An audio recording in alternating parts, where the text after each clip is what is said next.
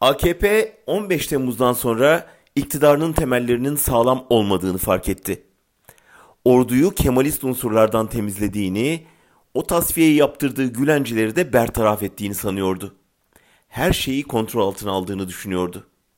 Ama 15 Temmuz'da tehlikenin hala mevcut olduğunu, hatta hemen yanı başında olduğunu anladı.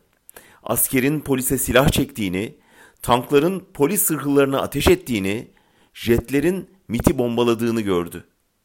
Korktu ve kendi silahlı gücünü kurmaya karar verdi. Bir alternatif ordu yaratacak, silahlı kuvvetlere karşı partiyi ve sarayı güvenceye alacaktı. Meclisin toplanır toplanmaz ilk işe olarak bekçilere geniş yetkiler veren yasa teklifini görüşmesi başka nasıl açıklanabilir? Getirilecek değişikliğin en kritik maddesi bekçilerin bundan böyle zor ve silah kullanabilecek olması.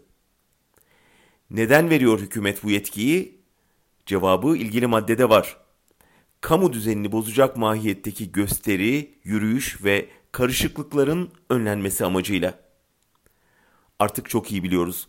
Kamu düzeni dedikleri sarayın kurduğu çıkar düzenidir. Buna yönelik her itiraz karşısında Erdoğan'ın kahverengi gömleklilerini bulacaktır.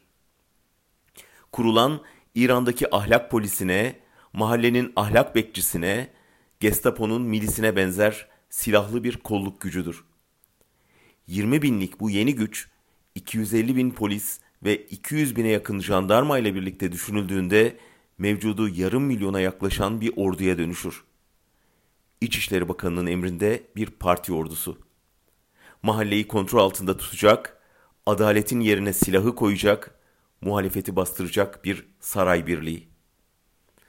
Erdoğan bekçi ordusu fikrini ortaya atarken yatarken bekçi düdüğü duymak istiyorum demişti. Anladık mı şimdi düdükler kimin için çalıyor?